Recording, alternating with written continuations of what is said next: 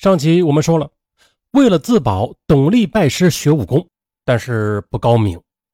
同时，董丽的性格又比较暴躁，学武时被师兄欺负啊，一怒之下将他给打伤了。为此，董丽曾经在外地躲藏了一段时间。他之所以流窜江湖，原因不复杂，除了打伤师兄以外，他还杀了人。他只有小学文化，又没有技能，同所有农民一样。董丽因为家里极度贫困啊，被迫的。出苦力为生，到了十七岁的时候，董丽作为民工，跟着一个老板去山西修水库，这是重体力活可没想到啊，刚到山西，董丽就水土不服了，浑身起红点，还发高烧，卧床不起，不能干活。老板见状，嫌他吃白饭呐，又怕他死在工地惹麻烦啊，要强行的赶他走。可是董丽身无分文，又有重病，根本是无法从山西回到老家。而老板这样将董丽强行赶出工地，就等于死路一条啊！少年董丽苦苦哀求老板：“你不要让我走，等我病好了，我用工钱还你的饭钱。”可是老板冷血的很，根本不同意。老板和他弟弟两个人从工棚拖走重病的董丽，用卡车装着。老板准备将他扔到山西黄河渡口边，让他自己回陕西去。这董丽对老板恨之入骨啊，认为你不给我活路，你也别想活。由此便动了杀心。董丽找了个机会，先将在河边闲聊、毫无征兆的老板的弟弟一脚给踢下黄河，就这样给淹死了。而在后来的对话中，其他人问董丽为什么先踢他弟弟，董丽说：“呀，啊，他弟弟一米八几的大个子呢，身体壮得很，我怕弄不过他，就先把他弟弟给踢下去了。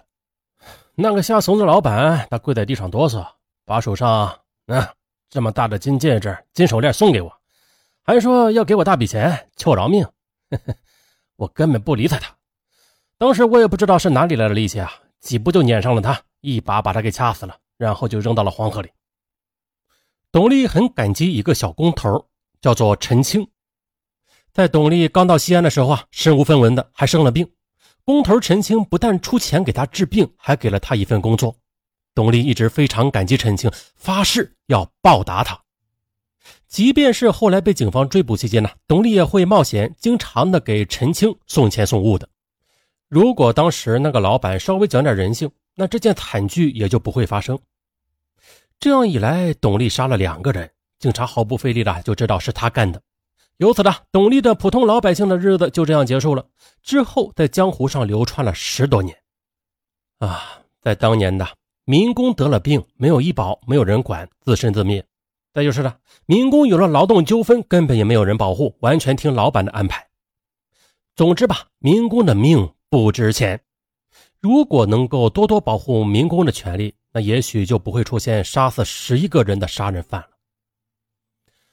这杀了人后的董丽啊，在中国各地流窜，仍然以民工为主。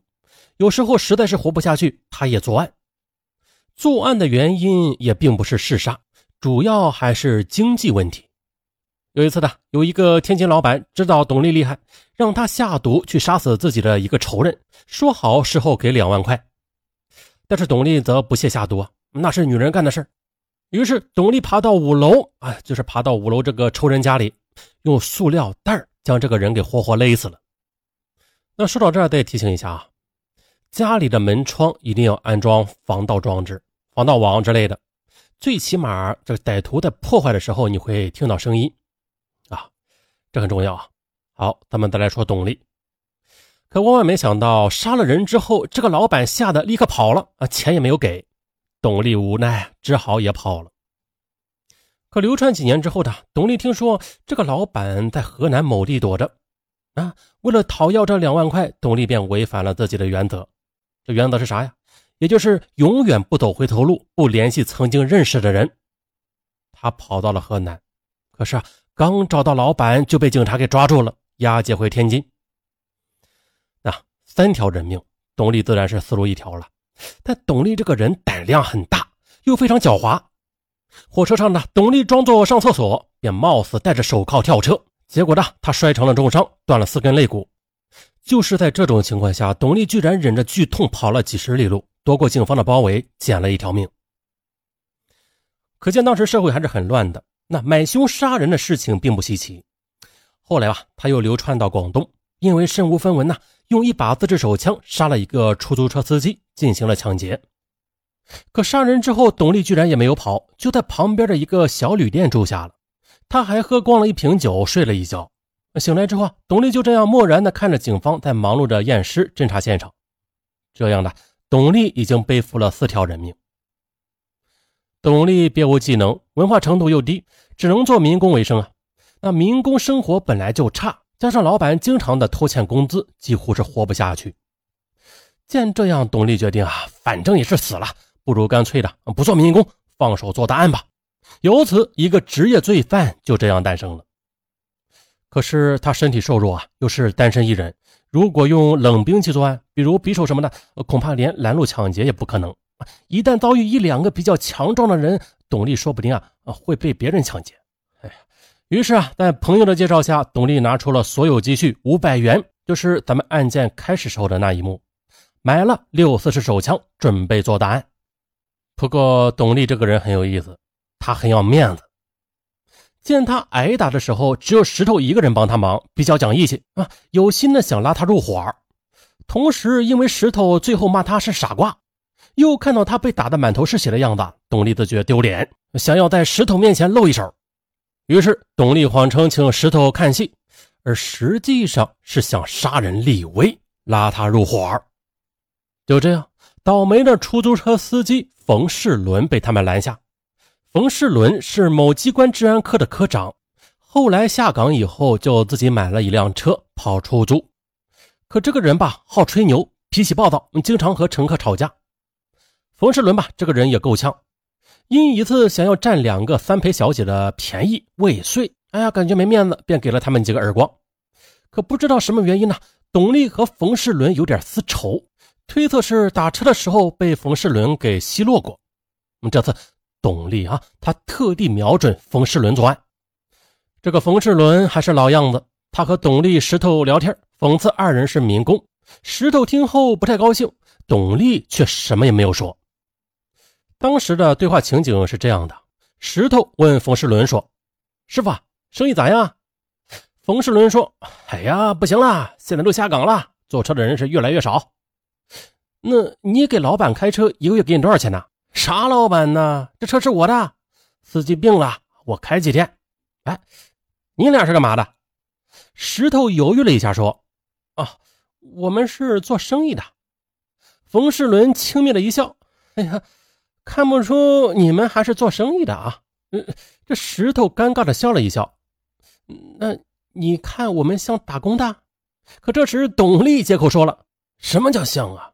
我们就是打工的，司机冯世伦听后哈哈一笑，嗯，还是你这个伙计实在。可没想到，这车子开到太白建材市场之后，董丽下车，二话不说，拉开车门，掏出手枪就打了两枪。冯世伦毫无准备，当场被击毙，石头也被吓懵了。正巧的，旁边一个年轻的出租车司机在附近小便，看到董丽开枪杀人，哇塞，呜，吓得就跑了。这就是人算不如天算，计划的再严密也都有意外情况。这就是人算不如天算，计划的再严密也都有意外情况。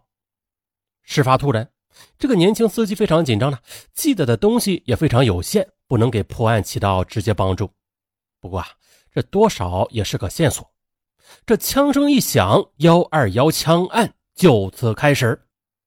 石头被董丽镇住了。立刻做了董丽的小弟。其实啊，既然看到董丽杀人，石头也无法不入伙，不然恐怕要被杀人灭口。再介绍一下石头，石头是陕西的一个农民，靠做民工为生，生活也是很艰难的，一度的连饭也吃不上。但是他这个人非常精明的，后来团伙做的所有案都是由石头来计划的，因此最后石头也被枪毙了。虽然他并没有杀过人。那搞笑的是，石头身边的一个朋友，西安市的一个锅炉工孙旭，他呢也想加入团伙啊。和董力、石头不同啊，这孙旭是西安市民的底层，是个城市人。但是孙旭他同样的是个普通工人，家里很贫困。之前孙旭做过保安，因为发不下工资而不干了。随后又在一个钢厂烧锅炉，这烧锅炉是重体力活而且很脏啊，一般年轻人都不愿意干。那孙旭为了生活只得干了。孙旭这个人呐，装大胆儿，瞧不起这个，瞧不起那个。孙旭嘴上是无敌的，实际上是胆子特别小啊，也没有什么本事。那孙旭此人另外一个特点就是好色，他的身材较为高大，皮肤白皙，长相不错。于是孙旭利用各种交友节目啊，骗了不少女孩子，有的女孩还甚至怀了孕。那见到这么多女孩啊，容易被骗。那个怀孕的女孩连孙旭真实身份都不知道呢。还有呢家具城的那个女孩和孙旭同居几个月，连孙旭的真名也不知道，还因为窝藏罪被判刑了两年。天下就是有这么傻的人。那自知烧锅炉没前途，孙旭也一直想铤而走险，感谢答案，好好的享乐一把。于是呢，在石头的介绍下，孙旭自报家门的加入了这个团伙。